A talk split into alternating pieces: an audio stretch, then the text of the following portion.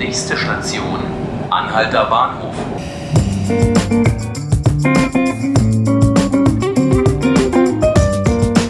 Hallo und herzlich willkommen zu 5 Minuten Berlin, dem Tagesspiegel Podcast. Mein Name ist Laura Hofmann. Heute sprechen wir über den Untersuchungsausschuss des Berliner Abgeordnetenhaus zum Terroranschlag am Breitscheidplatz. Der Terrorist Anis Amri hatte am 19. Dezember 2016 einen LKW in den Weihnachtsmarkt am Breitscheidplatz gelenkt. Zwölf Menschen starben. Das Abgeordnetenhaus in Berlin hat daraufhin im Juli einen Untersuchungsausschuss eingesetzt. Nun hat sich die Senatsjustizverwaltung mit dem Abgeordnetenhaus angelegt und wirft dem Ausschussvorsitzenden Burkhard Dregger von der CDU vor, schlampig mit den Akten umgegangen zu sein. Darüber spreche ich mit Ronja Ringelstein aus der Berlin-Redaktion. Hallo Ronja. Hallo Laura. Ronja, was ist denn jetzt eigentlich der Stand der Dinge? Haben wir jetzt hier einen Skandal oder haben wir eigentlich gar keinen Skandal? Es ist also so, ähm, tatsächlich wurde moniert, zuerst durch die Staatssekretärin an Burkhard Dregger in einem vertraulichen Schreiben, dass die Akten verändert wurden, die dem Untersuchungsausschuss zur Verfügung gestellt wurden.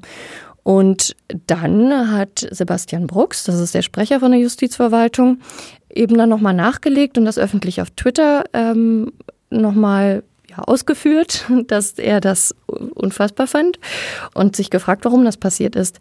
Die Akten verändert wurden, umgeheftet, umsortiert und so weiter und so fort. Mm, man müsste natürlich eigentlich davon ausgehen, dass wenn jemand Akten bekommt, dass die, also gerade wenn die von der Generalstaatsanwaltschaft und der Staatsanwaltschaft kommen, dass man die natürlich eigentlich nicht verändern darf sondern man schaut sich die an, kopiert die und nimmt die so als Beweise, wie sie sind. Allerdings hatte Burkhard Träger und das Ausschussbüro vom Untersuchungsausschuss eben gesagt, die waren in so schlechtem Zustand, da kamen zwei Umzugskisten mit Ordnern, die waren wohl nicht zu bearbeiten. Wie die jetzt genau aussahen, weiß ich natürlich auch nicht. Also wurde da umgeheftet.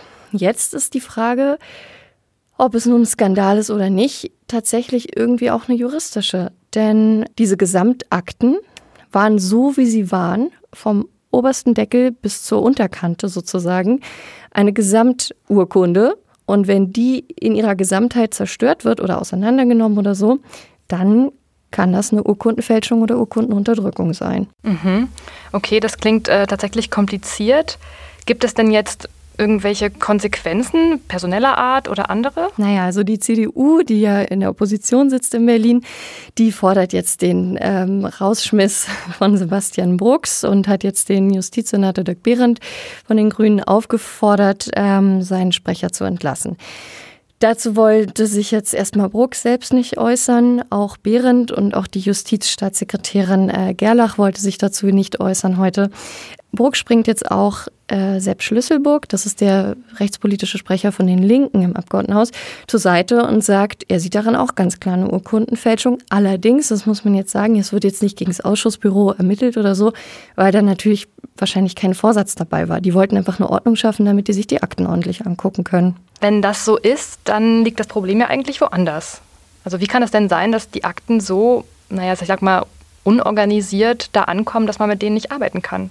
Tja, das ist genau die Frage, die jetzt eben auch Herr Schlüsselburg von den Linken aufwirft, dass er sagt, wenn diese Akten in so einem Sauzustand sind, dann hat das für uns einen Beweiswert. Dann bedeutet das, dass wir ja, also, dass man daran ablesen kann, ob die Generalstaatsanwaltschaft, aus der diese Akten kamen, schlampig gearbeitet hat oder nicht. Also tatsächlich, da sprichst du einen guten Punkt an. Wird denn in diese Richtung jetzt überhaupt ermittelt, sag ich mal?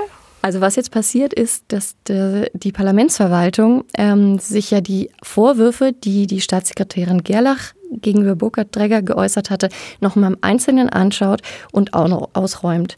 Wie Dregger mir sagte, sind auch Juristen dabei am Werk, die das juristisch prüfen. Das heißt, hier kann man dann also davon ausgehen, wenn dieser Bericht kommt, dass da auch Juristen, die schon mal was von der Urkundenfälschung gehört haben, mit äh, an der Prüfung saßen und das dann ausräumen können. Also mit diesem Bericht soll wohl am Donnerstag zu rechnen sein. Okay, dann halten wir Sie natürlich auf dem Laufenden, wenn es denn dann soweit ist. Das waren wieder fünf Minuten Berlin, heute mit Ronja Ringelstein und mir, Laura Hofmann. Ich danke Ihnen fürs Zuhören und hoffe, dass Sie auch morgen wieder einschalten, uns zuhören.